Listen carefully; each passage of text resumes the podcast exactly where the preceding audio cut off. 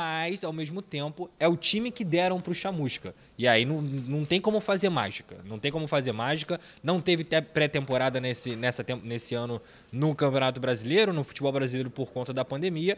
E o Chamusca está fazendo essa pré-temporada dentro do Campeonato Carioca. Mas, sem dúvida alguma, é, essa classificação para o Botafogo é muito importante. Não só para agora, por conta do, do, do dinheiro, mas também para o resto da temporada, para dar essa alegria. Porque jogar a Série B é sempre muito ruim. É verdade. O Botafogo, que com o Chamusca, se eu não estou enganado, são 10 jogos. O Chamusca completou 10 jogos é, e a gente não vê que o time do Botafogo. A gente não sabe escalar o time do Botafogo titular ainda. São muitas mudanças, são muitos testes. É verdade que o campeonato estadual geralmente serve como um laboratório. Eu acho que isso é, é natural e é até compreensível, principalmente para um trabalho que está começando.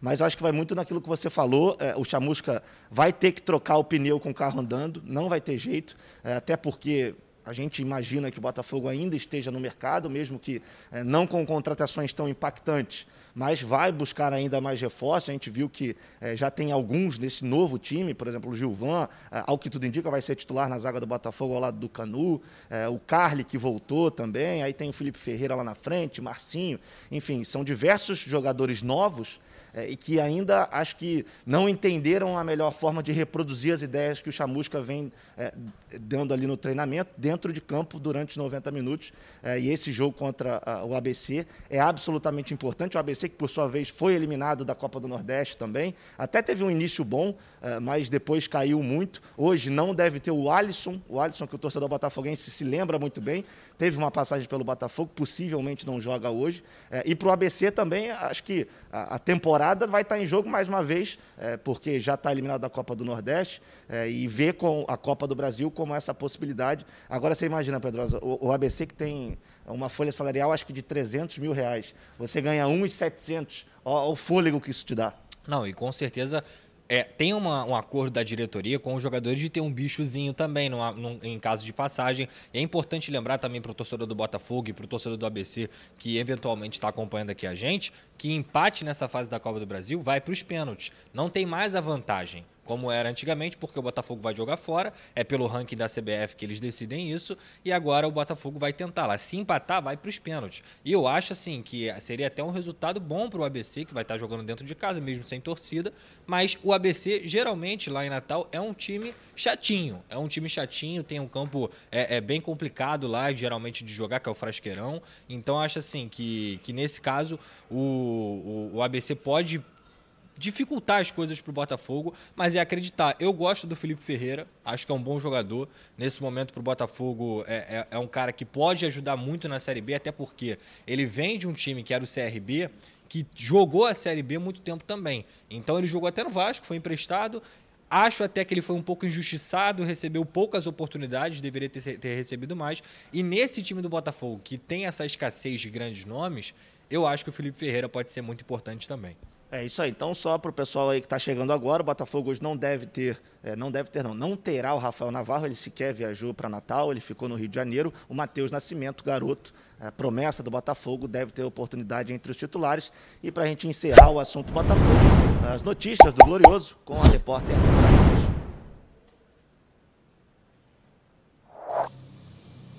Oi, gente, boa tarde, tudo bem? Olha, hoje é dia de Botafogo em campo contra o ABC de Natal, jogo que vale vaga na próxima fase da Copa do Brasil. Mais detalhes sobre desfalques, o provável time que Chamusca vai mandar a campo, eu vou trazer daqui a pouquinho ao vivo no programa Os Donos da Bola Rio. É claro que eu conto com a audiência de todo mundo que está acompanhando aqui Esquentem. Até lá!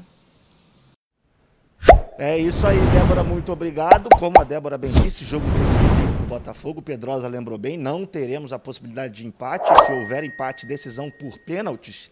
Mas se você que está aí acompanhando esse aquece donos da bola quiser ganhar um jantar, o caminho é muito fácil, hein? O Pedrosa sabe disso porque o Pedrosa é o rei dos palpites aqui entre a gente. O Pedrosa acerta tudo. Então, para você ter essa oportunidade, faz o seguinte, pega o seu celular aqui, ó, na horizontal, Fala Edilson, galera dos Donos da Bola. Meu nome é Flávio Amêndola, sou de Copacabana. Meus palpites para a rodada são Botafogo tanto, ABC tanto, Flamengo tanto, Vasco tanto. São os dois jogos só, só esses dois jogos. Então, por favor, manda hoje aqui pra gente, porque é muito importante que você participe, que você tenha a oportunidade é, de, quem sabe, ganhar é, um jantar aí em algum restaurante franqueado aqui do programa. Temos excelentes opções.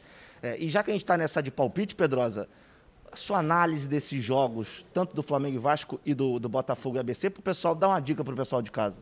Olha, eu colocaria 2 a 1 um Botafogo. E, cara, eu acho muito complicado porque com esse adiamento do jogo, o Vasco perdeu uma oportunidade de pegar o Flamengo mais cansado. O Flamengo de ressaca por conta do título. Então, eu acho que se o jogo fosse hoje, como estava marcado, o Vasco teria mais chances de, de aprontar, de fazer alguma coisa. Que, perder, porque a, a, a diferença das duas equipes é muito grande, isso aí não é nenhuma mentira mas conseguir tirar sangue do Flamengo, jogar em campo e poderia ter conseguido um resultado, um empate ou uma vitória. Mas eu acho que amanhã, com o Flamengo descansado, o, provavelmente a equipe completa, eu acho que dá 1 a 0 Flamengo, vence o Vasco, 1 a 0 2 a 1 acho que é um bom palpite aí. Mas, digo mais também, posso até falar para a galera, o Vasco nos últimos anos nunca teve uma equipe tão organizada quanto essa do Marcelo Cabo. É a primeira vez em muitos e muitos anos que o torcedor do Vasco pode chegar nessa partida e falar assim, cara, dá para a gente aprontar alguma coisa. Porque a equipe do Luxemburgo, que empatou em 4 a 4 no Campeonato Brasileiro, era uma equipe muito aguerrida.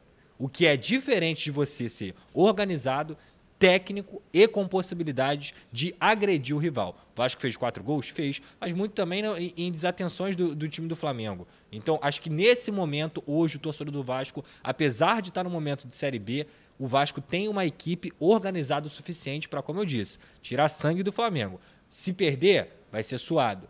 E pode também conseguir um resultado é, positivo, até porque precisa disso no Campeonato Carioca para buscar ainda a classificação. E só pra, corroborando com tudo que você falou, Rogério Senna e Marcelo Cabo se enfrentaram quatro vezes. Todas elas terminaram empatadas. Então pode ser também é um dado importante para você que está aí pensando em qual palpite é, você vai dar aqui para a gente nos donos da bola. Então lembrando, só mandar um WhatsApp para o número do nosso celular aqui é, dos donos da bola, com o telefone na horizontal, gravando um vídeo. Meus palpites são tal, tal, tal e tal. Dois jogos. Botafogo e ABC e Flamengo e Vasco. Então a gente espera aí o seu palpite que vai ser exibido ao vivo também nos Donos da Bola. Além disso, mandem perguntas no chat, porque a Gabi Marino vai estar lá no estúdio dos Donos da Bola para ler a sua mensagem é, para ser respondida pelo Ronaldo, pelo Renê ou então até mesmo pelo Edilson. Então não perca essa oportunidade.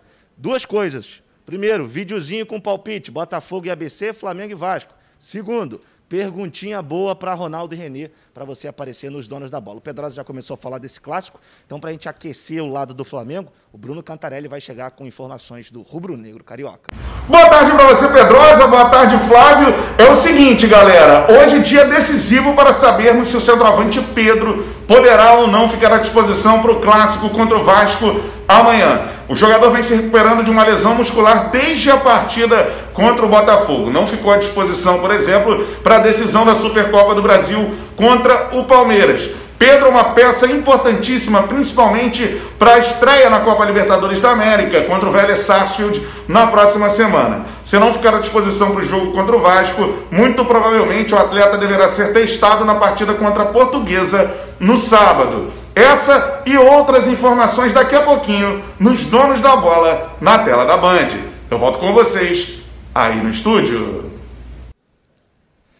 Valeu, Cantarelli, muito obrigado. A situação do Pedro, o Pedrosa, até um trava-língua, né? Pedro Pedrosa. Mas é, é, ela é curiosa porque hoje, justamente hoje, quarta-feira, completam três semanas da última vez que o Pedro entrou em campo, que foi no clássico contra o Botafogo, é, foi no 24. É, e aí, com 10 minutos, ele sentiu uma lesão muscular na coxa, saiu. É, eu não acredito que ele tenha condições de atuar contra o Vasco. Não sei se vale o risco de colocá-lo contra a Portuguesa que aí ele pode ter algum problema, e aí já descarta para terça-feira, que é o grande, eh, vai ser acho que o ponto alto da temporada até agora do Flamengo. É, mas, sem dúvida, é uma perda muito grande. É, você não tem a opção do Pedro, tudo bem que você tem o Muniz, que está fazendo gol também, mas é, embora sejam jogadores com características até de uma certa forma parecidas, o Pedro é, tem uma experiência muito maior, o Muniz está começando ainda. É, então eu acho que o Flamengo perde muito, perde uma opção muito boa é, para o ataque é, num jogo difícil. Eu acho que o jogo amanhã, embora tenha sido remarcado e, obviamente, beneficiado o Flamengo por ter mais esse dia de descanso, Eu acho que eu vou manter aqui a, a minha linha de pensamento. Acho que vai ser um clássico bem pegado. Acho que o Vasco, que não puder chegar na técnica, vai compensar na, na vontade, vai compensar até, eu acho que, é, numa responsabilidade defensiva muito grande. É, eu acho que o, esse período que o Vasco ficou sem jogar pode ter sido muito importante para você arrumar a casa, para você organizar um, um, um sistema defensivo é, bem mais afiado, eu diria, do que vinha sendo nos últimos jogos, porque é, o quarteto lá ofensivo do Flamengo a gente sabe que tem muita qualidade. Né? Não, e o grande problema do Vasco nessa temporada, Flávio, tem sido a bola aérea. E você não tem o Pedro jogando contra você, é um ponto muito importante, porque, beleza, o Gabigol que é o titular, o Pedro que no caso é o reserva, mas se em algum momento o Vasco estivesse ganhando o jogo ou empatando e o Flamengo precisasse vencer, você coloca o Bruno Henrique e coloca o Pedro na área do Vasco, que é uma deficiência muito grande desse time. E aí você, obviamente, com laterais como o Isla, como o, o próprio Felipe Luiz, que tem essa qualidade do cruzamento muito importante. O Arrascaeta, o Everton Ribeiro também, que toda hora vão para a ponta e conseguem fazer jogadas de linha de fundo, seria um sofrimento muito grande para o Vasco. E não, não vai deixar de ser, porque o Bruno Henrique continua sendo um cara muito bom na bola aérea, tem o Rodrigo Caio também, que é muito bom. Mas, ao mesmo tempo, foi o que você falou. Eu entendo que o Vasco teve uma semana para se preparar para essa partida. E toda a coletiva a gente está perguntando para Marcelo Cabe, e aí Marcelo, como é que vai resolver? Como é que vai resolver a bola aérea? E ele fala, cara, trabalho, trabalho, trabalho. Nesse momento, o Vasco vai ter o Leandro Castan e o Hernando na zaga. Dois zagueiros experientes e que têm uma estatura maior do que Ricardo e Miranda. Então, nesse ponto também acho que o Vasco pode é, é, tentar acertar, vai estar preparado. O Marcelo Cabo, desde que ele chegou no Vasco, ele mostra que ele conhece muito o futebol carioca, que ele conhece até porque ele é carioca, a filha dele é vascaína, ele já falou isso. Então, ele sabe o peso exato do que o Vasco e Flamengo leva para o torcedor. Então acho que ele vai tentar passar isso para os jogadores. Os atletas que estão dentro ali do Vasco também, junto com a diretoria, com a comissão técnica, vão tentar colocar o peso que é necessário para o Flamengo, um peso menor, mas quando entra em campo ali, Vasco Flamengo é uma história muito grande e, e com certeza também acho que vai ser um jogo bem parelho, cara, bem parelho assim. Repito, o time do Flamengo é muito melhor do que o do Vasco. Isso aí ninguém ninguém está entrando em discussão mas é possível sim que o Vasco consiga aprontar alguma coisa. É, eu pego até o recorte dos últimos jogos entre Flamengo e Vasco, principalmente em campeonatos brasileiros. Teve 4 a 4 que foi um jogo é, até muito doido da gente acompanhar, né? Um momento era o Flamengo na frente, parecia que estava tranquilo, o Vasco empatou, virou. Aí parecia que o Vasco estava tranquilo, aí o Flamengo empatou, virou. Enfim, foi uma, uma doideira tremenda esse 4 a 4 Aí depois teve o 4 a 1 em Brasília, do Flamengo, mas que foi um jogo, se a gente parar para pegar, foram dois pênaltis perdidos pelo Vasco. O Diego Alves pegou dois pênaltis em um desses pênaltis, em um, sai o gol do Vasco no, no, no escanteio e no outro sai o pênalti do Flamengo. Então, assim, foi um jogo que foi 4 a 1 claro, o Flamengo foi melhor no jogo, mas foi um jogo que poderia ter tido um outro resultado também. Então, acho que por esses, por esses motivos, é, e eu acho até mesmo, é, por conta do título do Flamengo no domingo, o time pode vir uma certa, não soberba, mas eu acho que pode vir um pouco mais, não tão ligado como, como estaria naturalmente. É, isso, de uma certa forma, também é até natural, isso costuma acontecer. É, e eu acho que o Vasco pode, sim, compensar justamente nisso, é, na vontade, na querência dentro do jogo. É, mas vamos ver como é que vai ser esse clássico amanhã. O Flamengo, se eu não estou enganado, não perde para o Vasco há seis anos. Acho que a última foi em 2015. O Flamengo, inclusive, está próximo de alcançar a maior marca de, de jejuns histórico desse confronto. Se não me engano, são 20 jogos que o Vasco ficou sem perder. O Flamengo está a 18 ou a 17. Pode ir a 18 se não perder amanhã. É, você acha que isso influencia dentro de campo ou são só estatísticas?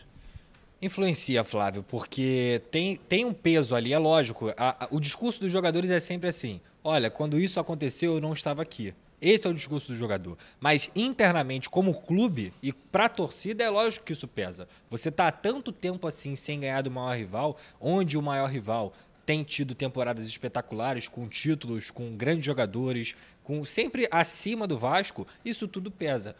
Pro Flamengo, ganhar do Vasco é obrigação. Hoje é obrigação, a verdade é essa. Isso aí não, não tem como a gente é, tocar em outro ponto sem ser isso. Para o Vasco ganhar do Flamengo seria como se fosse um título. O Vasco pode até não se classificar do, no Campeonato Carioca, mas se ganhar do Flamengo, por conta dessa empolgação, dessa euforia toda que o Flamengo tem, ainda mais numa, num processo de reconstrução, dá uma confiança muito grande, quebra um tabu e o Vasco da Gama vai ser, mais uma vez, como já tem sido, é, visto com outros olhos pela torcida, pelo trabalho que está sendo feito. São pesos diferentes, Flávio, não tem jeito. Hoje são pesos diferentes. O Vasco é gigante, o Flamengo é gigante. Mas como time, hoje, time de futebol, 11 contra 11, o Flamengo está muito à frente do Vasco. Então, o peso da vitória para um lado é muito diferente do peso da vitória para o outro. É, eu concordo com você. Eu acho que, é, embora seja um clássico, é, tenha, óbvio, peso para um lado, peso para outro. Eu acho que tem uma diferença sim. Acho que o Flamengo, por ser estar sendo dominante é, nessa, nessas últimas temporadas, conquistado títulos, tem sim a obrigação de vencer o Vasco. Inclusive, é isso que o torcedor espera. Né? O torcedor do Flamengo, nas redes sociais principalmente, é, espera que o Flamengo vença e vença com tranquilidade. Uma outra situação desse jogo, que eu acho que pode ser interessante e pode ser até um indicativo para o Flamengo, é, para o jogo contra o Vélez, é a situação envolvendo o Rodrigo Caio. O Rodrigo Caio ele foi expulso no jogo contra o Racing, no segundo jogo, não vai poder pegar o Vélez. O Tuller também foi expulso, não, não jogaria, mas também não jogaria, já está negociado com o futebol francês. É, e aí a gente fica na dúvida, a gente não sabe se o, o Rogério é, possivelmente vai manter o Arão, mas aí se ele vai com o Bruno Viana, que é recém-chegado, ou então se ele vai com o Gustavo Henrique, que é um jogador que já estava no elenco há mais tempo. Eu, particularmente, eu tenho. Se eu fosse o Rogério, eu iria com o Bruno Viana pelo que ele apresentou. Mas eu acho que o Rogério em si, ele vai pensar na questão do Gustavo já ter mais tempo de casa, do Gustavo é, já estar tá mais encorpado ao elenco, já entender um pouco mais a dinâmica do jogo do Flamengo. E por esse motivo, eu acredito, posso estar, é uma opinião, não é uma informação, eu acredito que o, o Rogério vá com o Gustavo Henrique. É, e aí fica a pergunta: será que contra o Vasco? É, o Rodrigo joga ou ele já vai optar por colocar esse, esse possível substituto do Rodrigo? Acho que se ele não for com o Rodrigo contra o Vasco, já é um indicativo de quem vai jogar na terça-feira. Com certeza, e eu acho que seria um grande teste para esse possível, é, para essa possível escolha do Rogério Ceni, seja o Gustavo Henrique ou seja o Bruno Viana. E o Gustavo Henrique é um cara muito alto, né? Ele sempre, cara, o Gustavo Henrique no Santos, gente, o Gustavo Henrique era um dos melhores zagueiros do Brasil. O que aconteceu com ele no Flamengo ano passado é algo que surpreendeu muita gente. Muita, eu vi muitos torcedores do Flamengo cobrando a diretoria por conta dessa contratação. Cara, a contratação ela não foi errada. Existe um, um, um ponto de. Ela pode dar certo ela pode dar errado. A gente vê os maiores times do mundo contratando grandes craques e que a contratação dá errada. Porque não é o ponto de a escolha do jogador. É, é, é aquilo, você não sabe de fato o que, que esse jogador vai te entregar. Você pode deduzir. Você pode deduzir. Por exemplo, vou dar um exemplo aqui, para mim, o mais claro, do, do, um dos mais claros. O Griezmann e o Dembélé no Barcelona. Jogadores que custaram mais de 100 milhões de euros e não entregam. Hazard no Real Madrid. Hazard no Real Madrid não entregam nem metade. O Felipe Coutinho, a mesma coisa não entregam nem metade do que eles entregavam no time anteriormente. Então, assim, eu ainda acho que o Rogério, por acreditar no Gustavo Henrique, se não acreditasse, já teria também tentado negociar, até porque o Flamengo tem condições para fazer isso no mercado. Deva ser a escolha aí. O Bruno Viana chegou agora. Mas eu acho que pensando na terça-feira, e até pelo que você falou, é, que acompanha até muito mais do que eu, eu acho que o Gustavo Henrique seria até uma boa opção para você tentar, pelo menos, falar assim, cara, vou te dar mais uma oportunidade aqui. Eu vou te dar mais uma chance de você provar que você é o zagueiro que você foi no Santos. Então, tudo isso eu acho que é muito importante nesse sentido. E para a galera que está acompanhando a gente aí, Mande superchat, mande um superchat com a sua opinião. Você pode mandar um superchat falando, não, eu prefiro o Gustavo Henrique por isso, isso isso. Não, Gustavo Henrique não dá mais, melhor o Bruno Viana. É muito importante para você apoiar o canal aqui do Edilson. Eu sei que tem muita gente aqui que é fiel, que assiste todo dia. Então o superchat, cara, é muito importante também para a gente continuar tendo essa interação com você. E você ainda pode ter sua pergunta lida ao vivo. E aí é uma coisa bem diferente, né? Você mandou o superchat, vai ser lido ao vivo. É o nosso compromisso com você. Então, fique ligado aí. Você prefere o Gustavo Henrique ou o Bruno Viana? Eu prefiro o Bruno Viana. Eu prefiro, eu iria de Bruno Viana, mas eu acho que tem muita questão do grupo. O Rogério, a gente sabe que ele tem um carinho muito grande pelos jogadores, assim como os jogadores têm com ele. E eu acho que ele vai essa essa escolha dele vai muito para você manter o grupo na sua mão, sabe? Então eu acho que ele vai e eu acho compreensível. É uma linha de raciocínio que eu respeito. É, eu não faria isso, mas eu respeito. Eu acho que é, ele está no direito dele também de fazer isso, porque é, vai começar com aquele que terminou a temporada passada. Eu acho que também tem essa questão do mérito. E o que o Pedrosa falou é muito importante hein? Daqui a pouco, daqui a quatro minutinhos, meio-dia 26 está marcando. Edilson Silva, Ronaldo Castro, Simões, a Gabi também vai estar lá, lendo a pergunta que você enviar. E se você mandar o superchat, aí, sem dúvida nenhuma, a pergunta será lida ao vivo nos donos da bola na tela da Band. Se você não tem a Band Rio aí onde você mora, se mantenha nesse link porque por aqui, a partir de meio-dia e meia, teremos Edilson, Ronaldo, Renê e também a Gabi Marília. E não se esqueça de enviar o palpite, hein? Dois jogos na rodada: Botafogo e ABC e Flamengo e Vasco. Palpite em vídeo, na horizontal, mandando aí, mandando aquele alô pro Edilson, pro Ronaldo, pro Renê e para nossa galera toda aqui dos donos da bola. Para a gente encerrar, Pedrosa, rapidamente, esse pacotão do Fluminense, é, o Manuel já foi no CT, hoje deve fazer exames médicos, até o final da semana o Fluminense deve anunciar é, essa leva de jogadores, né? Manuel, provavelmente o David Braz, Casares, Bobadilha, Abel Hernandes. Gosto muito, gosto muito. Acho que a torcida do Fluminense também já estava cobrando e concordo plenamente com a torcida do Fluminense, porque só tinha chegado o Samuel Xavier e o zagueiro do Náutico, que eu, que eu me esqueci agora o nome, é, Rafael Ribeiro, se eu não me engano. Isso aí, e, e, cara, então, pô, você vai disputar uma Libertadores, você consegue fazer uma campanha maravilhosa é, é, no Campeonato Brasileiro, dentro da, da realidade do Fluminense, que inclusive, para quem não sabe, o Fluminense e o Vasco tinham uma folha salarial muito parecida. Era cerca de 4 milhões de reais. Então você vê a diferença da campanha do Fluminense, que foi para a Libertadores, para do Vasco, que foi rebaixado. Então tudo isso gerou uma expectativa muito grande na torcida, de um maior investimento. E esse pacote, eu acho que responde, Flávio, porque o Casares é um bom jogador, tem os problemas dele extra-campo, todo mundo sabe, é complicado, mas é um jogador que entrega tecnicamente entrega, ele vai ajudar o Fluminense. O Abel Hernandes não teve uma bela temporada pelo Inter, mas a carreira do Abel Hernandes é uma grande carreira. É um jogador que fez, é, é, jogou Copa do Mundo, jogou na Europa, é experiente, pode ajudar muito, muito o Fluminense nesse sentido. O Bobadilha, eu confesso, não, não acompanhei muito, não, não, não consigo falar. Agora, em relação ao Manuel e o David Braz, eu acho que eles vão ser reservas, Flávio. Eu acho que eles vão ser reservas, assim.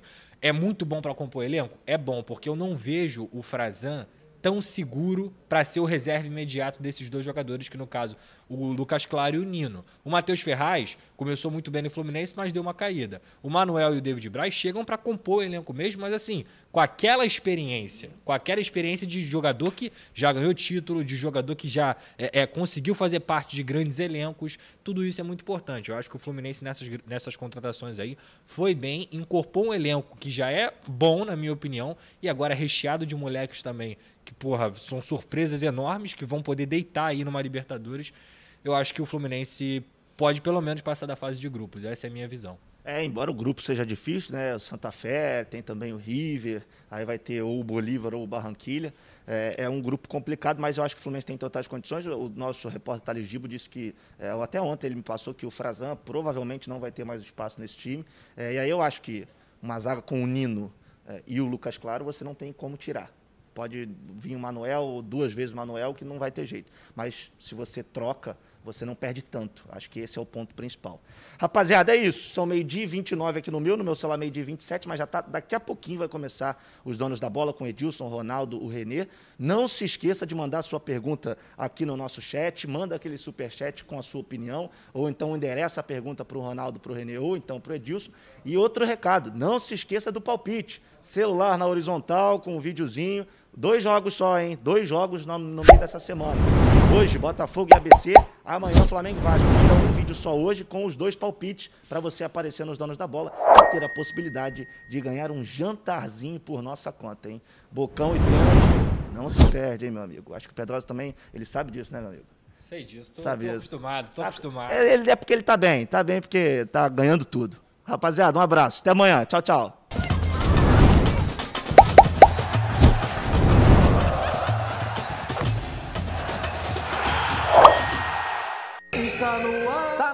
Donos da bola, boa tarde para você. Vamos juntos então aqui na tela da Band. Achou que não ia chegar o Carioca aqui na tela da Band? Tá na hora, tá no ar os donos da bola, o programa do futebol do Rio. A notícia aqui do Rio para você. Mais uma vez, muito obrigado aí pela sua audiência, pela sua pela sua permanência com a gente aqui no canal da Band. Tudo bem, professor René Simões? Impressionante professor, a audiência. Tudo bem. É. Que as pessoas falam. Ainda é. ontem nós dois saímos aqui, né, é. Ronaldo? Que as pessoas vêm falar do programa. Muita gente, né? Muita gente. É, o Ronaldo está em grande fase, principalmente, né, Ronaldo? É. É verdade, hoje muito feliz. Vou até me perdoe que eu vou abrir o programa aqui depois de você. Muito feliz, eu sei que ela está vendo. A minha querida mamãe completa hoje 98. 98 Coisa anos. Ronaldo. 98. Como é que é o nome dela, Ronaldo? Fala. O nome dela é Dona Rosalinda, mas a gente chama de Dona Rosinha. É Dona Rosinha. Mãe, um beijo grande, Qual muita time saúde. que ela torce, Ronaldo? Tricolor, elétrico, Ah, Fluminense. então a melhor parte foi essa. Ela, ela, 98 e pior anos. que não acompanha o jogo do Fluminense pela televisão, não. Não, ela gosta Ela diz que rádio. gosta pelo rádio. É, de ela fica emoção, ouvindo o né? rádio. Mãe, um beijo grande, muita saúde. Lamentavelmente nós não podemos ir aí em virtude da pandemia, mas na semana do Dia das Mães, É. na primeira semana de maio, estaremos juntos. Já estão todos aí com a segunda vacina, né? beijo. Já ficam mais tranquilos. Muita saúde, mãe. isso aí. Sinceramente, muita saúde. Que Papai do Céu a proteja. Aos 28 anos, né? É. Olha, Que história, né? Que vida, né? Que história. Isso aí. E é bom até, Ronaldo, vou te fazer uma pergunta assim.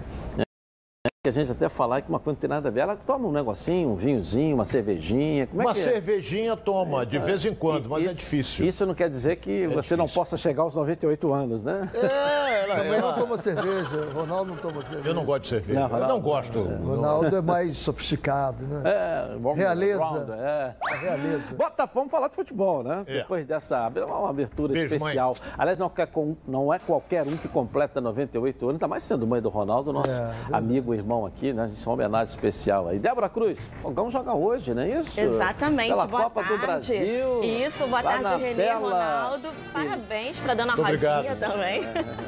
Verdade, Edilson. Hoje é dia de decisão para o Botafogo, né?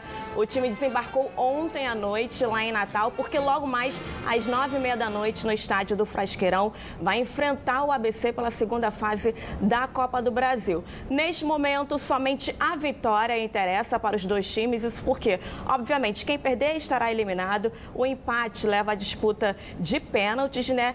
E quem vencer passa aí, avança para a próxima fase. O ABC, Edilson, inclusive, no fim de semana foi eliminado da Copa Nordeste, então todas as atenções estão desse clube estão voltadas agora, então, para, essa- para, para o jogo de hoje, que é decisivo, principalmente também, porque quem, rece- quem, quem passar de fase vai receber uma quantia boa em dinheiro, em premiação, cerca de 1 milhão e 700 mil reais. Agora, o Botafogo terá um desfalque muito importante. Rafael Navarro, centro- centroavante, sequer viajou com a equipe, ficou aqui no Rio por conta de dores musculares na coxa. Em seu lugar, quem deve entrar é o jovem que você vem comentando aqui até nos últimos dias, Matheus Nascimento, ele que vai ser o homem então ali da frente responsável por ser por fazer os gols, né? De resto, Chamusca deve repetir a mesma escalação do time que foi a campo no empate do fim de semana contra o Volta Redonda, partida válida pelo campeonato estadual, inclusive com Rafael Carioca também começando o jogo?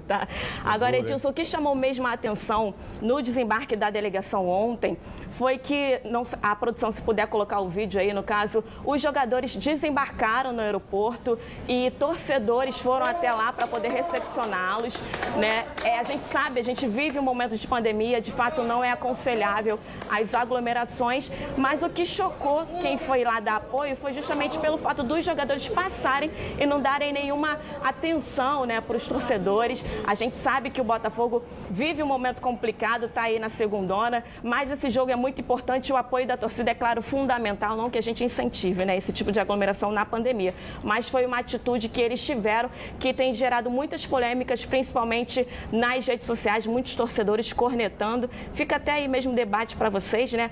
Se a atitude deles foi correta, não foi. É um enfim. sorriso, né? Exatamente. Um, sorriso, um né? tchauzinho, né? Não É. custa. A pessoa vai lá, se dispõe para poder apoiar o clube. É um, é um jogo muito importante.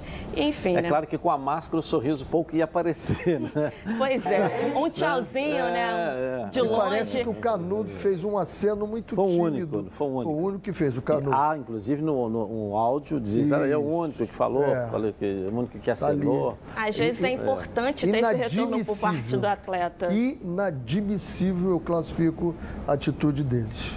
E também. Nós vamos incentivar os torcedores a irem ao aeroporto porque vão aglomerar. Ah, mas seis olha ali, ó, como é que cinco, estava, eram ali, ó. cinco separados, de máscara. Um, e aí, dá uma parada e falar como é que está, tudo bem? Eh, Eu sempre estimulei isso, os jogadores. E o próprio Botafogo, eu estava contando para o Edilson antes, nós fizemos um jogo em Macaé e aí os seguranças puseram os torcedores mais para o lado. Nós íamos sair pela porta da frente. Eu disse, vamos surpreender os torcedores. Saímos pela porta dos fundos e pegamos todos eles. Quando eles olharam, estávamos todos dando autógrafos. Naquela época podia, né? Dar autógrafos, mas é parte importantíssimo esse relacionamento com o torcedor. Legal. Você volta daqui a pouco? Vamos. Vamos falar mais do jogo do Voltamos. Fogão hoje. Esse jogo, Ronaldo, fala aí dessa importância. Primeiro financeira. Importante. Agora, desfalque sério tem o Botafogo. O Navarro não joga. E o Matheus Matheus. Nascimento é um excelente jogador, mas não é centroavante. É, característica diferente. Totalmente, vem de trás, velocidade, é um jogador. Agora, se a gente for espremer o elenco do Botafogo, será que teria outro centroavante? Porque o Babi foi embora. Agora o menino, o Navarro, está jogando e fazendo gol. Não é esse fenômeno todo, mas está fazendo gol. É rápido, essa coisa toda. Será que tem outro para jogar? Botou, quer dizer, ele vai congestionar o meio-campo.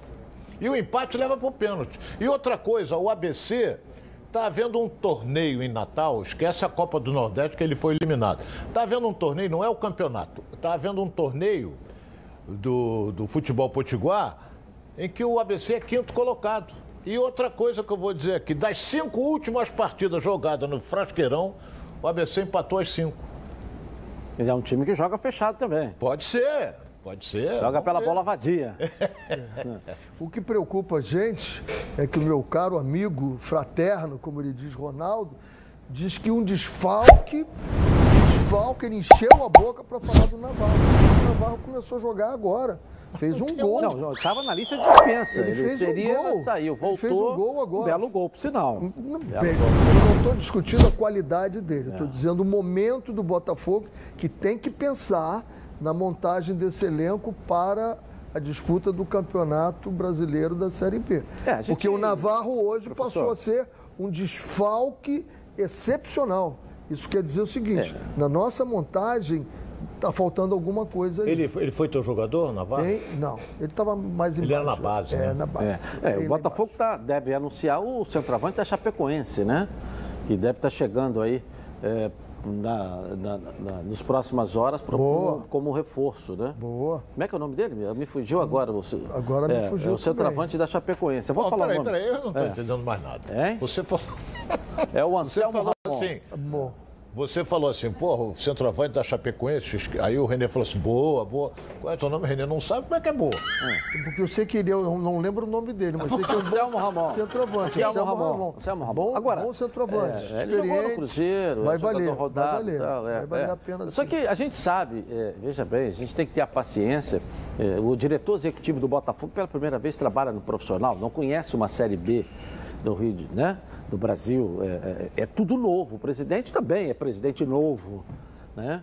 É, o técnico, se foi bem ou mal escolhido até agora, o resultado não apareceu, mas era o cara ideal. Isso tudo também está sendo avaliado.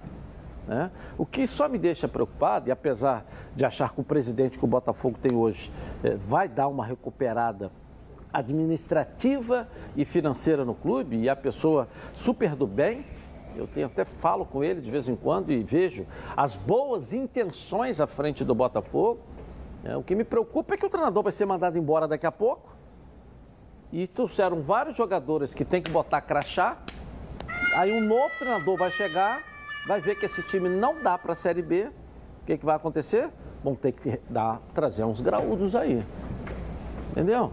Entendeu? Eu entendi E- e perfeitamente um o que você quis dizer, mas para tirar o treinador, tem que tirar agora, porque se Verdade. começar o Campeonato Brasileiro com ele, Aí depois só pode mudar mais uma. só pode mudar mais uma. Aí eu te faço uma pergunta aqui. A gente está na torcida, não estamos aqui agorando. Claro, claro. E tal. Mas se o Botafogo foi eliminado hoje, o que, que você vai dizer pro treinador quando ele chegar aqui?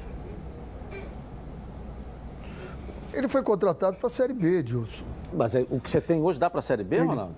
Isso é uma outra discussão. Não, eu acho que- eu só acho que ele o foi contratado pro Botafogo. Ele, não, ele foi contratado para a Série B, como o Cabo também foi contratado para a Série B. Não, foi contratado Aonde- pro Vasco. Se a prioridade no planejamento é a Série B, isso é uma outra história. São não- coisas Mas não diferentes. pode tomar Senão você, no você não, estadual, não pode- você não Se não contrata for- um treinador só para uma competição, você Não, contrata para o mas clube se a prioridade, se Aí a você vem o prioridade planejamento for, da comissão se a técnica, prioridade da não for a. Série B, Tá, entendeu? é, eu já não sei qual vai ser a prioridade. Tá, a mas Veja bem, você faz laboratório, professor, me perdoa, e eu respeito muito sempre a tua experiência, você faz laboratório com jogadores da casa. Você trouxe uma coxa de retalho, o Botafogo já contratou 14 jogadores. Ou seja, aí você está preparando. Aí o Campeonato Carioca não é laboratório. Claro, Nós já chegamos à claro. conclusão de que desses 14 jogadores, sem ser muito rigoroso, mais de 10 a gente não viu até agora o porquê que está aqui no Botafogo. E posso falar um ou outro aí, dois jogadores que, esse aqui mais ou menos. Vamos esperar mais um pouco. Agora tem 10 ali que a gente até agora não entendeu. Pode vir a render? Pode, estão chegando, é. se adaptando. Tudo tem o caso do lateral esquerdo. Não é só vinha jogando, não é só o jogador vinha jogando muito fora, melhor. Não. Não é só... O PV vinha jogando é, muito não bem. Não é só o jogador lá de fora que precisa de adaptação, não. O jogador é. também que vem de um time menor e veste essa camisa muito, do Botafogo aqui, o cara muito. dá uma tremida. Ele precisa, precisa esperar um pouco, entendeu? É verdade. Mas a minha preocupação é que o início de trabalho até agora está nos deixando com muitas interrogações, com muitas dúvidas. A gente não tem a certeza, ou tem quase certeza, de que o que está sendo feito aí não vai dar caldo. Essa é só a preocupação, sem ser mãe de Ná, pai Renê, sem ser nada. Porque o que a gente está vendo aí, porque se pelo menos você tivesse um time limitado, mas se fosse um time organizado, um time que pudesse ter ali, que você visse alguma coisa acontecendo, o time do Bragantino ano passado era um time limitado, que pegou um jeito de jogar e dava gosto ver jogar. Não é verdade? Não deu o segundo tinha, turno. Era diferente. Era limitado. Era Ronaldo. limitado, mas tinha jogadores. Tinha, o, o, o Claudinho era, Quem era Claudinho, diferenciado. Quem era Claudinho? O Botafogo não tem ninguém. Quem era Claudinho? Ronaldo? Sim, mas é ele que eu tô querendo dizer. Pegou, quem era é. Claudinho pegou um jeito de jogar e passou a ser um grande Claudinho antes dali. Isso que eu estou querendo dizer, o Botafogo pegou um jeito de jogar. Aí quando você vai para o intervalo, você vai para as alterações, você vai ver as escalações, vê a maneira, você vê o sistema de marcação. Você vê isso, você não vê nada. Aí tá bom, eu até falei outros dias aqui sobre a questão do, do Matheus, que é uma joia que o Botafogo tem, que você tem que botar primeiro a cara dele, depois você coloca a cara dos outros 10. E o Botafogo esconde o jogador. Ou seja, nem isso também está no planejamento. Tá certo? Não só, não só a jovialidade do jogador, porque está ali, porque já passou, esse jogador está sendo convocado para várias seleções de base, né? Aí hoje vai botá-lo lá no fogo. Hoje é podemos, com ele a responsabilidade. É, não, ele é o responsável hoje para fazer o não gol. Não podemos esquecer que o Botafogo perdeu, o Renê que gosta muito de falar isso, perdeu uma peça da zaga, que foi o, o Benevenuto, perdeu uma peça do meio campo, aquele Zé Wellison. Zé Wellison. Perdeu e perdeu o centroavante. E perdeu o Babi. Olha bem, zagueiro, proteção, centroavante. O Botafogo perdeu. Entendeu? Então... E o então- Ricardinho que veio para ser aquele homem ali da criação. Isso, isso. Ele não, ele não vai aguentar. O Ricardinho, se puser ele aqui atrás, ele não aguenta aqui atrás.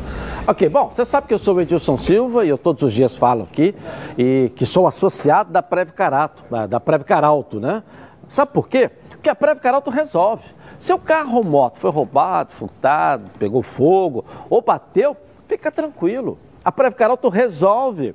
Olha, aqui é proteção por um precinho aí que cabe no seu bolso. Sem burocracia, sem consulta ao SPC, Serasa, sem consulta de CEP, tudo rápido e fácil. Pega o telefone aí, ó, 26970610 e mande um WhatsApp para 982460013. Uma ligação sua aí, você vai sair totalmente protegido, pode confiar, porque eu, ó, tô garantindo para você.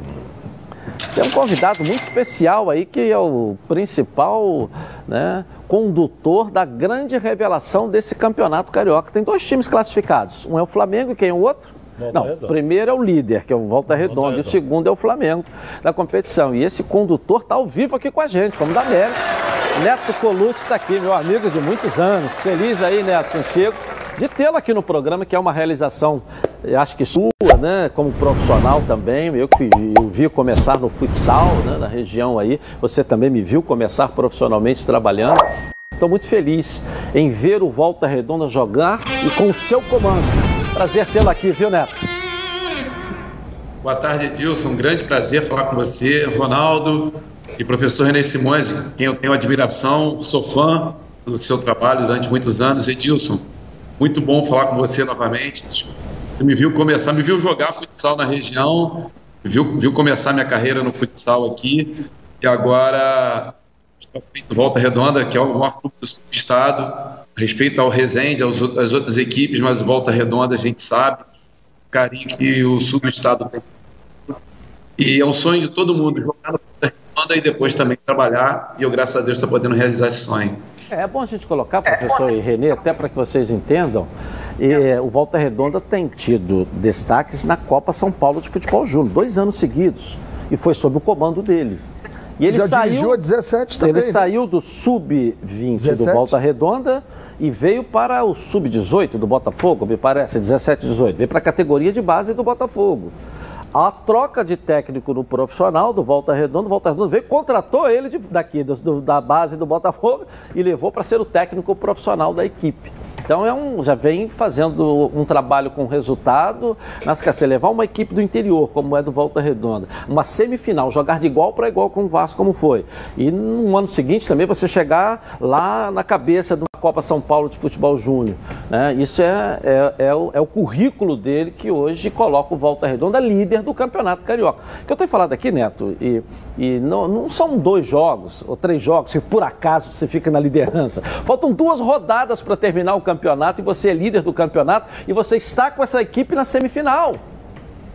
Né? E você só pode deixar de ser líder e você, no máximo, chega a terceiro colocado dessa competição se perder os dois próximos jogos. É, ou seja, você vai, vai, não vai nem pegar o Flamengo na semifinal, é bom que se diga isso, né? Que é a melhor equipe. Na chance matemática você pegar o Flamengo é nenhum, porque o Flamengo, se for primeiro, vai pegar o quarto. quarto. Se o Volta Redonda for o primeiro, ele vai pegar o quarto, ou seja, não vão se encontrar é, é nessa competição. Então é muito legal, né, Ronaldo? Então chegou com resultado e está mostrando o resultado. Olha bem, o, o, Neto, parabenizo você pelo seu trabalho à frente do Volta Redonda. Dá gosto de ver o Volta Redonda jogar. Essa que é a realidade. Não é por acaso que ele atingiu a liderança da competição, tendo o melhor time do Brasil atrás dele, mas com um jogo a menos, claro. que vai jogar na quinta-feira, ou seja, amanhã com o Vasco. É, tem um jogador teu que eu quero que você responda com sinceridade, que eu ouvi isso. É o Manga. Que ele é o artilheiro do campeonato. E a informação que eu recebi é que partiu de alguns jogadores do Volta Redonda brincando com ele, disse assim: pô, tu chuta de tornozelo e tu é o artilheiro. É isso, Manga. Tornozelo é que você não pode falar o que é, que ele disser. É, é. Ronaldo, é isso mesmo. É, existe uma brincadeira aqui não só da, da, dos jogadores, até mesmo algum, algumas pessoas da comissão técnica, às vezes a gente brincava com ele. Oliver Manga é um jogador que a gente vem monitorando desde o ano passado, quando a gente fez uma, uma, um amistoso contra o Rezende. E é um atleta que fez um, um bom amistoso, uma característica muito interessante dentro do conceito que a gente pensa aqui no Volta Redonda, futebol moderno. E, e, o, e o Aleph Manga acabou decolando no Rezende quando nós perdemos o Saulo, conhecemos o Saulo, na verdade, a gente já tinha ele monitorado, fomos atrás dele. O Volta Redonda, a gente não comete muita loucura, não adianta, a gente tem que ter os pés no chão, é um clube de, de menor investimento, mas a gente não pode sair contratando todo mundo, investindo e encher a folha, então a gente tem que ir pontualmente. E foi o que aconteceu, a gente estava monitorando o Aleph, junto com os atletas da base, que a gente também vinha, vinha preparando há muito tempo aí, como mesmo Edilson disse.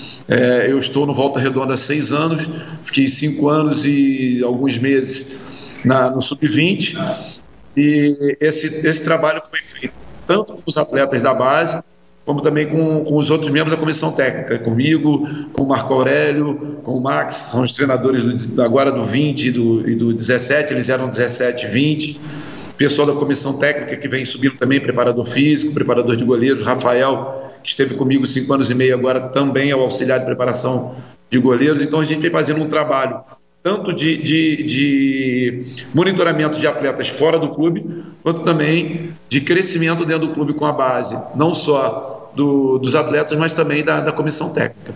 Professor René e ele, Mas ele ah. corrigiu bastante a parcialização. Professor. É, Neto, primeiro prazer é, de falar contigo, parabenizar. Eu vejo a tua carreira muito parecida com a minha.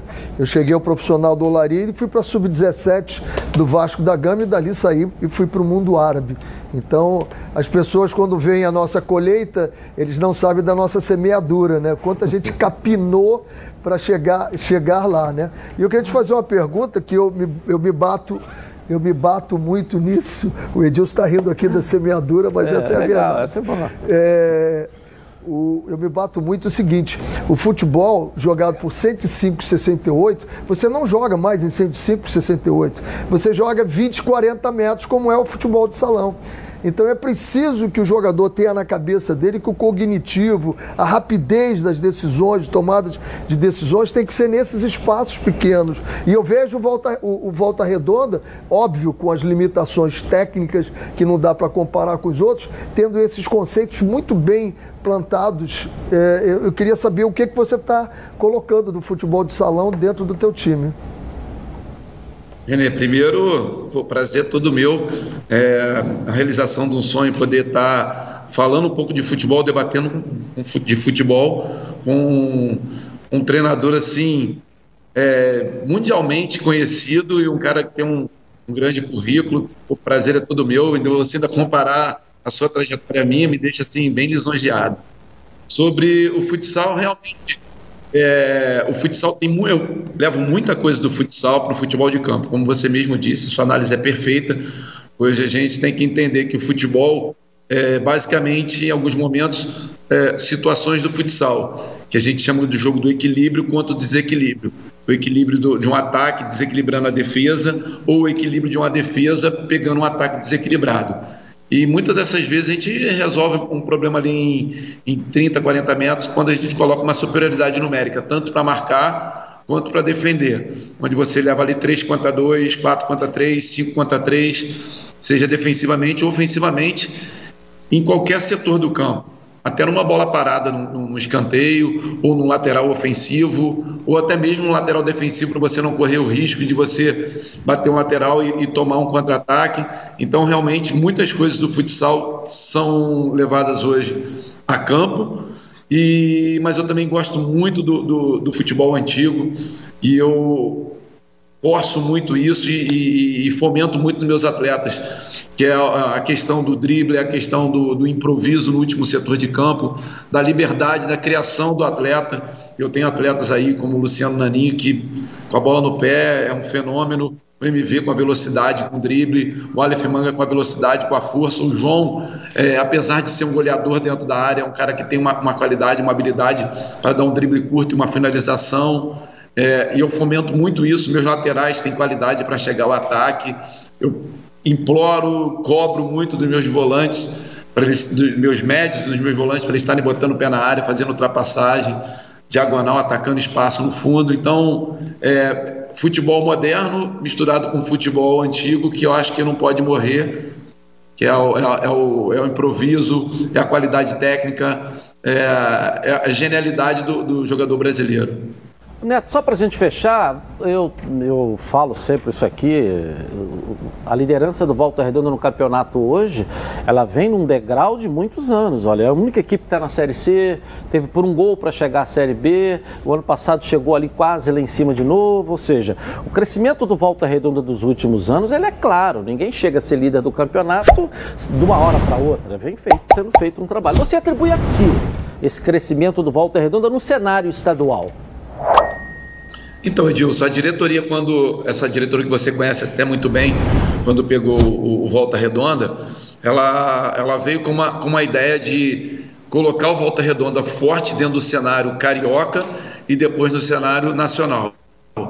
Já no segundo ano de mandato, é, a diretoria conseguiu o acesso da Série D para a Série C e aí quase bateu a Série B em 2017, mas uma coisa que foi muito importante é, a, a, inteligência da, da, diretoria em, primeiro, se, é, estabilizar numa Série C, para não ficar subindo Série C, Série D, ou Série B, Série C, se estabilizar numa série, numa série C. A gente hoje tem o selo de, de clube formador no Rio de Janeiro, se eu não me engano, são só os, seis, os quatro grandes, Volta Redonda e Nova Iguaçu. E no Brasil inteiro não chega, acho que a 50 clubes formadores. Volta Redonda tem esse selo de clube formador.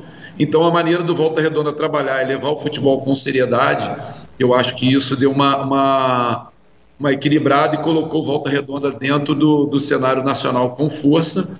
A gente vem aí, infelizmente, de um revés na, na, na Copa do Brasil, onde a gente vinha muito bem, mas é futebol, futebol acontece, bons e maus momentos.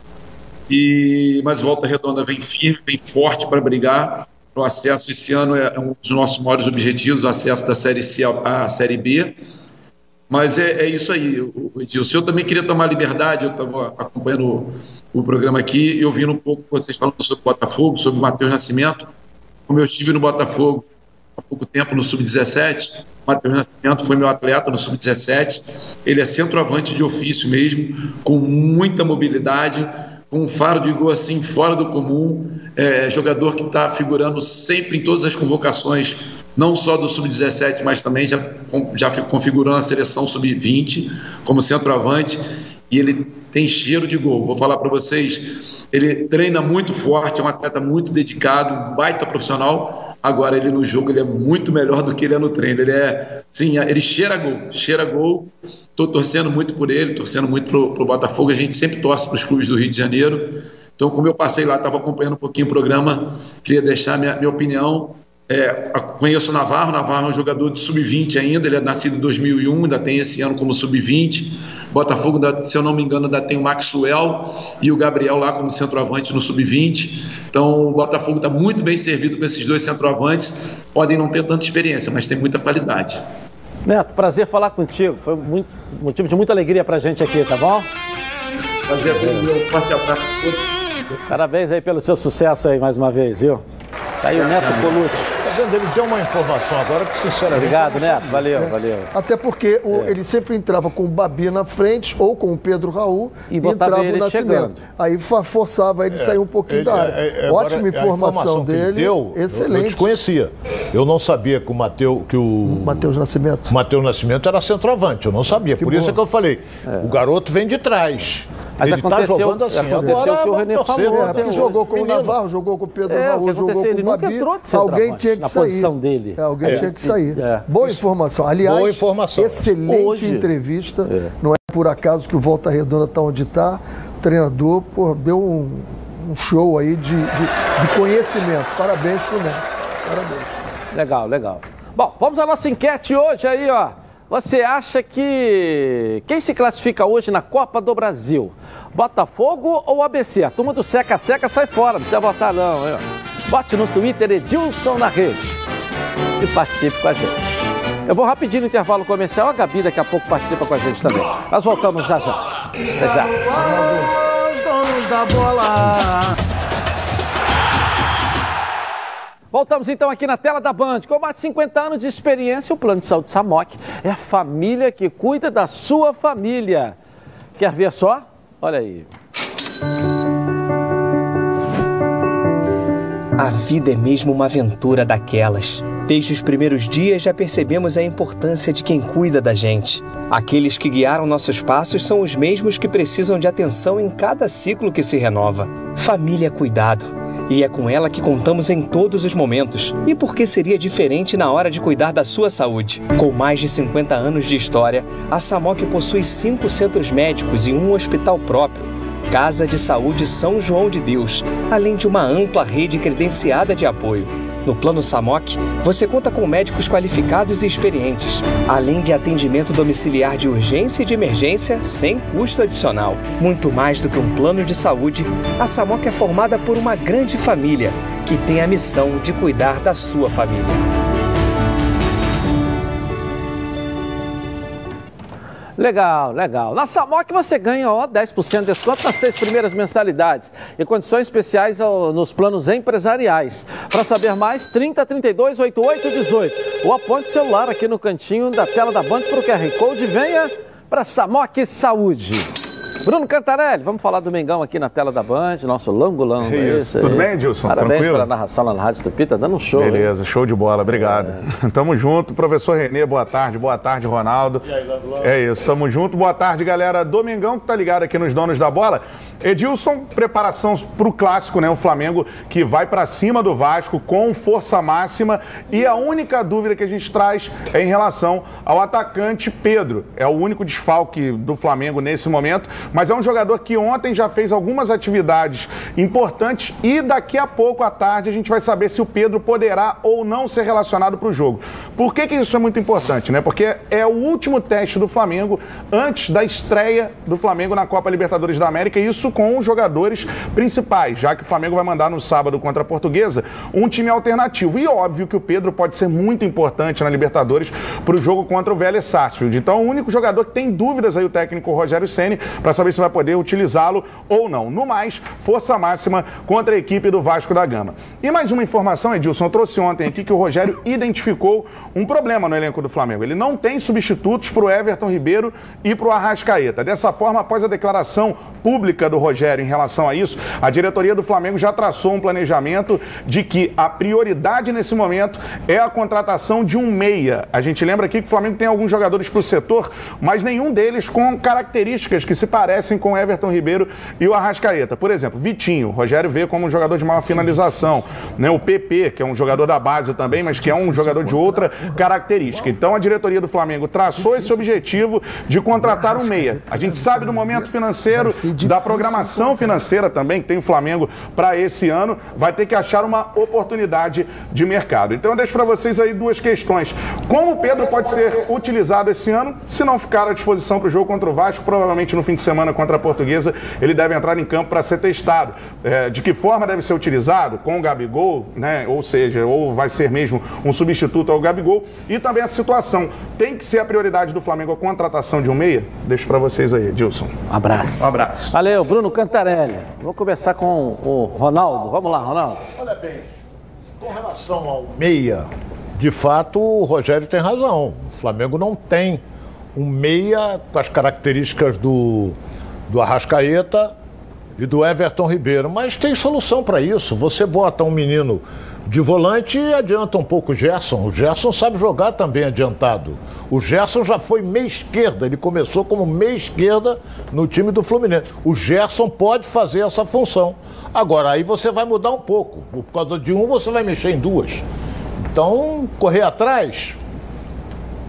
Quer, tem que ver quem é que está disponível no mercado para você contratar um meia de ligação com a categoria de um Arrascaeta, de um Everton Ribeiro. E outra coisa, a Arrascaeta tem 26 anos, ele dificilmente se machuca. O mesmo acontecendo com o Everton Ribeiro. Mas Pro- tem que ter. Professor René Simões, jogador fala pra gente aí, professor. Qual era a posição do Diego? Também meia, bem lembrado. É, ele era o 10, né? Sempre foi o Do 10. 10, bem é. lembrado. bem Eu acho que lembrado. nesse momento, quem pode, numa emergência, e aí ele não pode pensar isso em termos futuros, por causa da idade do, do Diego, mas numa emergência, quem joga naquela, Perfeito, é aí. naquela posição ali é o Diego. Tá, mas pela idade dele, um ele só foi sendo colocado mais pra trás, vai jogando pra trás. Não, ele veio- E tá vivendo, eu colocado- acho que o melhor momento do Flamengo ele vive. É, mas ele vive está com o colocado agora pelo Rogério. Ele foi colocado pelo Rogério. E fez um partidaço Fez mesmo. contra o Palmeiras. Foi um dos O melhores. melhor momento ele dele e o no Felipe. Flamengo ele tá vivendo agora com Ele e o. Felipe foram os dois melhores jogadores para mim. Ah, O Diego Alves, perfeito. Mas os dois, durante o jogo, foi ele. Mas é isso. Agora, encontrar, encontrar igual o De Arrascaeta, encontrar igual o Everton Ribeiro, eh, vai custar caro. Vai Muito custar caro. barato, não. lembrando de um aqui. É. Rafael Veiga. Vai custar. Aí, pô. Flávio. Amêndola tá na redação aqui da tela, aqui da Band e traz as informações na tela pra gente. Vamos lá. Tudo bem, Edilson? Um abraço para você, para o pessoal que está acompanhando os donos da bola nesta quarta-feira. Já que o assunto é Flamengo, vamos seguir nessa pegada, até porque na próxima terça-feira tem estreia do Rubro Negro na Libertadores e foi feito um levantamento de quantos quilômetros o Flamengo vai ter que percorrer eh, saindo do Brasil e enfrentando seus adversários na primeira fase da Libertadores da América. E um número bem expressivo, viu, Edilson? Quase 20 mil quilômetros o Flamengo vai ter que percorrer. A viagem mais tranquila e a mais mais a menos distante é para a Argentina, justamente o jogo da próxima terça-feira contra o Vélez. Aí duas semanas depois o Flamengo tem uh, o seu percurso, o maior percurso dessa, dessa primeira fase, que é o jogo contra a LDU lá em Quito. E por curiosidade, para muitas pessoas que não uh, podem imaginar isso, mas o destino que vai ser um pouco mais complicado em virtude da logística é para o Chile. Isso porque o jogo contra a União La Calera acontece em Valparaíso, não em Santiago, na capital do Chile. Então a tendência é que o Flamengo vá para Santiago, permaneça em Santiago, faça suas sessões de treinamentos por lá, porque tem uma estrutura maior, e aí de Santiago vá para La Calera, a uma distância mais ou menos de 120 quilômetros, ou seja, mais ou menos aí um pouco mais de duas horas de viagem, chegando, podendo chegar a três horas de viagem e uma viagem de ônibus. Então o Flamengo, além de ter adversários complicados na primeira fase da Libertadores dentro de campo, também vai ter que se cuidar fisicamente, porque as viagens serão bem longas, viu, Edilson? É, um desgaste, né? Valeu, Flávio. Obrigado, valeu. Lucas Pedrosa, cadê você? Traz o noticiário do Vasco aí. Tudo bem? Aí? Boa tarde, Renê. Boa tarde, Ronaldo. A grande notícia para o Vasco da Gama, até uma surpresa, pegou todo mundo aí de surpresa, é a contratação do volante Rômulo. Rômulo que foi campeão da Copa do Brasil pelo Vasco em 2011, jogou no Flamengo, jogou no Grêmio, teve até uma passagem pela Europa no Spartak Moscou e estava na China, no Xianzhuan da China e volta para o Vasco da Gama agora tentando recuperar de fato o seu futebol. 30 anos, conviveu com muitas lesões. Vale lembrar que o Rômulo chegou até a seleção brasileira. Com a Era... camisa do Vasco. Com a camisa do Vasco. Foi, jogou Olimpíadas, era cotado para jogar a Copa de 2014, mas por conta de todo esse problema com lesões, ele não conseguiu dar sequência. Jogou em 2019 pelo Grêmio 30 jogos, até um número ok para ele, e também pelo, pelo time chinês jogou 14 partidas numa temporada de pandemia. Então, ele chega ao Vasco da Gama, estava sem clube, com um contrato de produtividade, onde o Vasco da Gama também é, colocou várias cláusulas para se proteger de qualquer problema. Por exemplo, se o Rômulo sair para algum clube do exterior, o Rômulo vai ter que remunerar o Vasco em 20 salários que ele vai ganhar. Outra cláusula também é que se o Rômulo se machucar e ficar um tempo determinado sem jogar, o Vasco pode rescindir o contrato com ele sem custos ou deixá-lo se recuperando dentro do clube sem precisar remunerar o Rômulo. Então é um contrato de produtividade para o Rômulo, como eu disse, tentar essa nova fase na carreira. Foi uma decisão do jogador, inclusive uma informação que apurei é que ele tinha uma proposta do Japão que ficava em torno de seis vezes o salário que ele vai ganhar dentro do Vasco. Lembrando, o Vasco está com um teto de 150 mil e o Rômulo vai ganhar abaixo abaixo desse teto. Então é uma aposta válida para o Vasco. O Marcelo Cabo já buscava uma contratação do primeiro volante e o Rômulo vem para voltar para o lugar que ele teve a melhor fase dele como jogador de futebol, né? Uma avaliação dos nossos comentaristas aí. Obrigado, Pedrosa. Valeu. Professor Renê. Eu, eu acho esse contrato por produtividade excepcional. Se você for na NBA, você fala assim, o jogador vai ganhar 30 milhões de dólares. Vai ganhar sim, mas se ele jogar todos os jogos, se ele classificar, for para o playoff e se for campeão, ele vai ganhar isso. Então, por que não no futebol? Eu acho ótimo. E vamos dar oportunidade. Ele mostrou no Vasco que é um belíssimo jogador, chegou aonde chegou, não foi por acaso. Agora, teve uma interrupção então, dá uma chance para ele, dá, mas proteja o clube, porque é duro. Você dá uma chance e o cara, às vezes, fica tanto tempo no departamento médico, aí depois sai e ainda bota na justiça o clube para receber o período que teve no departamento médico. A gente está com alguns casos aí. Então, acho bem inteligente esse contrato de produtividade e pelo passado do jogador, o que fez no Vasco, eu acho até que, que merece essa oportunidade. Ronaldo, fala aí. Você curto e grosso, ele vem para jogar. Eu estou lembrando dele jogando, não estou lembrando dele da China porque eu não vi jogar lá. É um bom volante, bom jogador. E vai dar uma liberdade para quem? Para o Andrei. O Andrei já pode chegar um pouquinho mais, porque é um jogador que da intermediária ele bate forte no gol. Então ele vai dar uma liberdade para o André. Eu achei que vamos testar, vamos ver. Boa gente, gosto muito do Romo. Bom jogador, agora tomara que não se machuque, né? Ok. Gabi Marino, vem cá trazer a informação pra gente aí. Tudo, tudo bem, Edilson? Boa tarde para você, boa tarde para o Renê e Ronaldo, para o pessoal de casa que está acompanhando o programa Os Donos da Bola. Bom, a primeira pergunta vai para o Renê. De novo? o Ronaldo fica com ciúmes. De Ronaldo, novo? você gosta de camarão? Gosto. Então pronto, vai, vai, vai. Vamos lá. Bom, Renê, o André do Engenho da Rainha está perguntando se há algum time sul-americano que tenha condições de jogar de igual para igual com o Flamengo. Sul-americano? É. Vamos ver como é que o Boca, né? Como o Boca está se refazendo e como vai se remontar o, o, River Plate. o River Plate. Esses são os dois times que podem brigar com o Flamengo nesse momento e com o Palmeiras também. Manda ele incluir o Palmeiras aí também. Ok, daqui a Obrigada. pouco você volta. E eu também, na Band. Até já. Estamos então aqui na tela da Band. Você já conhece o maior supermercado de autopeças do Rio? É a Nova Peças. São 4 mil metros de loja com estacionamento privativo, com tudo para o seu carro num só lugar. Na Nova Peças você encontra toda a linha completa de motor, suspensão, freio, arrefecimento e muito mais. São mais de 50 mil itens nas linhas nacionais e importados e 45 anos de mercado. Olha, aqui na Nova Peças você também encontra toda a linha de acessórios, som, pneu, rack, engate, tapete, calota, além de baterias, lubrificantes, iluminação e muito mais. Nova Peças, você tem os melhores produtos com os menores preços. Venha para Nova Peças, o maior supermercado de autopeças do Rio. Tudo que seu carro precisa num só lugar. Fica na estrada Coronel Pedro Correia, 74, em Curicica, na Grande Jacarepaguá. Novapeças.com.br. Vem para Nova Peças. Thales Dibo, fala do Fluminense pra gente aí, Thales. Tudo bem? Ronaldo, Renê. Bom, vamos começar falando sobre o pacotão de reforços.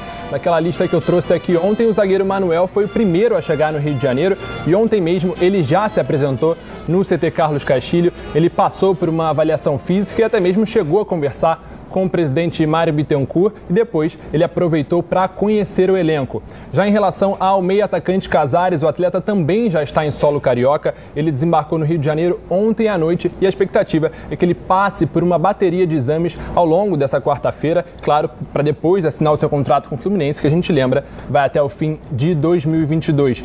Em relação ao atacante Raul Bobadilha, o paraguaio, o atleta a expectativa era que ele chegasse entre meio-dia e uma hora de hoje, mas ainda não temos informações se ele de fato já chegou ao Rio de Janeiro. Daqui a pouco eu vou continuar apurando as informações e caso ele chegue, a gente traz aqui. Posso te ajudar na- nessa informação? Por favor. Até porque é bom a gente falar isso, porque não tem um voo, né? Que esse problema da pandemia, ele não tinha um voo direto para vir para o Rio de Janeiro. O que, Uhum. que ele fez para chegar a tempo, assinar contrato, fazer tamanho desejo, vamos dizer o tesão dele de E jogar no tá Fluminense. querendo, né? Ele foi de carro até Foz do Iguaçu, atravessou o Paraguai inteiro, né?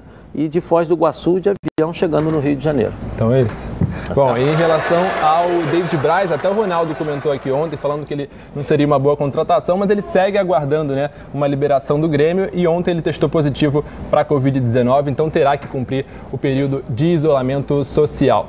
E ontem, durante o treino, o Meia Nenê recebeu aí o troféu de é, artilheiro, né, do- do- da Copa do Brasil de 2020, como a gente pode ver aí nas imagens, ele ficou super feliz com o troféu, a chuteira de ouro, ele que marcou seis gols durante a competição no ano passado. E agora de manhã, durante uma coletiva na Flu TV, ele falou um pouco sobre o clássico com o Botafogo no próximo domingo e também é a estreia na Libertadores contra o River Plate. Vamos ouvir. A gente com certeza vai em busca da vitória sábado para já deixar a gente classificados, né, praticamente, para a semifinal, que é o nosso objetivo, e a gente focar totalmente no jogo de quinta, que realmente vai ser um, um jogo muito difícil. É, eu até estava brincando ontem em relação a isso, que era é melhor pegar eles no começo, que ainda não está não tá na, na, na- tão é, com tantos jogos na bagagem, com tanto entrosamento, também teve algumas mudanças no time lá, então eu acabei né, brincando assim, falei, pô, melhor pegar agora já, que já não estou naquela volupa que estava já nas, nas finais do ano passado, e foi esse ano, né? Inclusive, então. E é bom para a gente ver realmente onde que, que a gente pode chegar, a gente vê duelar realmente com um grande clube, vai, vai nos motivar muito, dizer que nós podemos surpreender e, e fazer uma grande Libertadores. Então tá aí a declaração do Nenê e esse é o Fluminense cada vez mais próximo de estrear na Libertadores e voltar a viver o sonho que é participar dessa competição depois de quase oito anos. E só para fechar, Edilson Meia Iago Felipe renovou seu contrato com o Fluminense até o fim de 2022. Legal, obrigado. Valeu. Valeu. Tá aí, Ronaldo. Fato jogador. noticiário tricolor. Gostei da renovação do Iago Felipe, gostei. Agora, sobre os reforços, a gente tem que analisar da seguinte maneira. O, o, o, ele- o Bobadilha, por exemplo, ele nasceu na Argentina. Eu não sei se ele é paraguaio. Ele pode ter se naturalizado. Naturalizou. Os pais são paraguaios. Naturalizou. É, então, que, que acontece? É, você tem o Fred, que é titular absoluto, tem o Nenê, que é titular absoluto. Será que eles vão aguentar essa temporada toda de, de, de Campeonato Carioca, de, de, aí daqui a pouco vem o Campeonato Brasileiro, Libertadores? Tem que, o Fluminense está peças que podem substituir os titulares à altura. Também tem isso. Podem substituir à altura, porque eu gosto do Manuel. Eu gosto do Manuel. Agora, é, para mim, ele é um. Até como ele, ele, na, como zagueiro, que ele é zagueiro, eu acho ele até um pouco superior ao Nino. Eu acho. Agora vão brigar por ali. Eu, eu acho que os dois jogadores, Fred e Nenê. e Nenê, não terão problema em jogar essa temporada, porque eles não são de torresmo e cachaça. Esses dois jogadores se cuidam muito. Porque chegar a 40 anos correndo o que o Nenê corre, é porque ele deu uma mudada na vida dele sensacional. É, eu, corre eu, até 30 eu gosto, minutos, eu gosto do morre. senhor, professor, porque o senhor não muda o que o senhor fala aqui no programa. Isso é legal. Por exemplo, o senhor falou que toda regra tem uma exceção. Sempre falo isso aqui quando Sempre eu digo que 100%. Isso. Então, eu concordo com o senhor quando diz que toda regra tem uma exceção. Absolutamente. Isso é óbvio. É? E o, e o, e o, o Fred, o Fred, hoje está com chazinho com torrada. Né? Não é isso? Exatamente isso. Mas fora do campo. Porque dentro do campo, meu querido, ele é cachaça com torreiro. O Nenê é chá com torrada fora do campo. Ah, tudo bem. É então, então, vamos passar. Ele é cachaça. Vamos passar essa mensagem. Essa Mas mensagem, de qualquer maneira. É, aí eu concordo com você. Toda regra tem Se for dentro de campo, cachaça com, torra, com torresmo, torresmo eu também quero não, jogador. Mas eu sou a favor assim. que agora tenho, fora. Eu também, eu também não tenho. Eu sou profissionalismo. Não sou nada contra, não. Tomara que Casares. É, entendeu? Eu sou inteiramente contra porque eu não bebo cachaça. Não, você está contrário a quem? A mim ou Edilson? Você disse que não fica concordando com o apresentador. É. Não, mas eu tá. tô, tô dizendo para ele é. que eu, eu, aí depois, contra, aí depois, depois o senhor reclama que tudo no Brasil é americanizado, tá certo? Ao invés de você prestigiar a bebida brasileira, é. o senhor quer beber quer, na, nas suas Quem horas dera de lazer. Se fosse tudo americanizado. É, é, é, nas horas de lazer você gosta lá de um escocês eu e gosto, outras coisas mais. Quando eu tenho invés, grana. Ao Quando invés, eu tenho grana. Quando eu não tenho grana, invés, eu não compro, não tenho. Ao invés de prestigiar a bebida brasileira, né? A nossa tradicional né? e famosa. E tem algumas que são tão saborosas quanto um bom uísque, né? Tem, tem algumas melhores cachaças até, né? até melhores. Premial, é, é, é, mundialmente premiadas. Mundialmente premiadas. Não gostou? Não gostou? Ai, ai, não, não. Ai, ai, Você que tem cachaça melhor do que um uísque 12, 18 anos é brincadeira. Não, não peraí. Peraí. Peraí. Não, eu te dei um de 21 anos. Eu respeito Eu te dei um de 21 anos. Esses dois, você é? pode beber o que você quiser, você também, mas eu fico com a minha Eu te dei um de 21 anos, pô. O quê? O que eu te dei era de 21 anos. 21 anos, tá lá ainda até hoje. Ah, o que você tomou lá em casa tinha quantos anos lá que você achou escondido lá em São Pedro da Aldeia? É, lá? também. Lá era o quê? Que era? O que, que era aquilo mesmo? Era, era um salute, né? É. Eram de 12, mas estava escondido há 10 eu anos. Tinha, eu escondi tanto que eu tinha esquecido. E o Ronaldo achou na minha casa. Falou, opa, lá que eu vi já tinha matado a garrafa inteira. Falei, vou fazer o quê? Já matou, né? Bom, tudo que é bom tem três. E é por isso que os azeites Olive oferecem três estilos para você saborear melhor da vida. Você pode escolher qual deles combina perfeitamente com cada momento, tornando todas as ocasiões únicas ainda mais especiais. As olivas do Flash vão dar plantas à prensa em apenas duas horas, o que garante um frescor a mais ao seu prato. E a versão Limite é produzido com as melhores azeitonas da safra, produzindo um paladar raro e delicioso. E o orgânico é 100% natural, livre de qualquer fertilizante químico, mas repleto de sabor. Todos possuem acidez máxima de 0,2% e, claro, são da melhor qualidade possível. Ficou difícil escolher um só, né? Então experimente todos. Quer ver só? Coloca aí.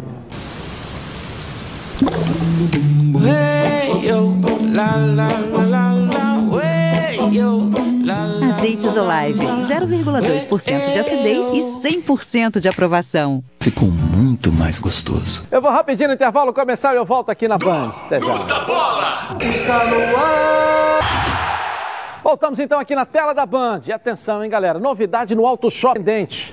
Dudu Nobre. Ô, oh, Dudu, traz pra gente aí. Vamos lá. Vem pra entender que vem. Alô, você aí? Se liga. O maior automotivo da América Latina, com mais de 10 mil veículos. A sua escolha. Com vantagens imperdíveis que somente as lojas credenciadas podem oferecer. Visite então o nosso site autoshoppingintendente.com.br. Vem para Intendente, vem. As melhores vantagens para a compra do seu veículo em um só lugar. Com taxas a partir de 0,69%. Primeira parcela para 60 dias, mais de 10 mil carros à sua escolha. É isso mesmo.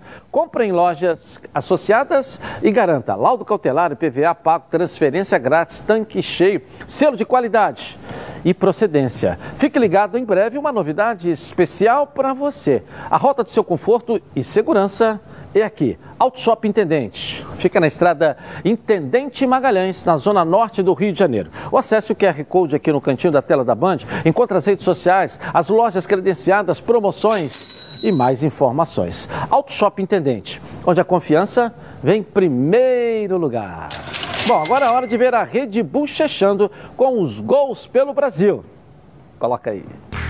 Copa do Brasil, segunda fase, jogo único na Curuzu e o Paysandu até abriu a conta do CRB após a fila de Paulinho. Israel cortou a marcação e venceu Diogo Silva.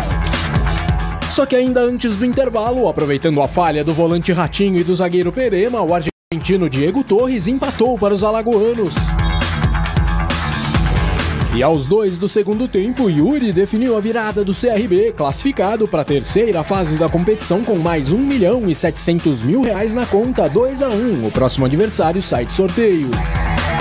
No Paraná, muito graças à expulsão direta de Augusto Potiguar pela agressão a grafite com meia hora de jogo, Santa Cruz acabou eliminado pelo Cianorte 1 a 0 gol de cabeça de Maurício e foi só. Já no Rei Pelé, o CSA saiu na frente do Remo em jogada que começou com o lançamento de Rodrigo Pimpão. Dela Torre passou por Vinícius e encheu o pé. No segundo tempo, Anderson Show arriscou de fora da área e o leve desvio matou Darley 1 a 1 e a decisão foi para a disputa de pênaltis. O Remo converteu todos, inclusive esse aí nas cobranças alternadas com Wallace. E na batida de Vitor Costa na Lua, o Remo comemorou a vaga para a terceira fase da Copa do Brasil.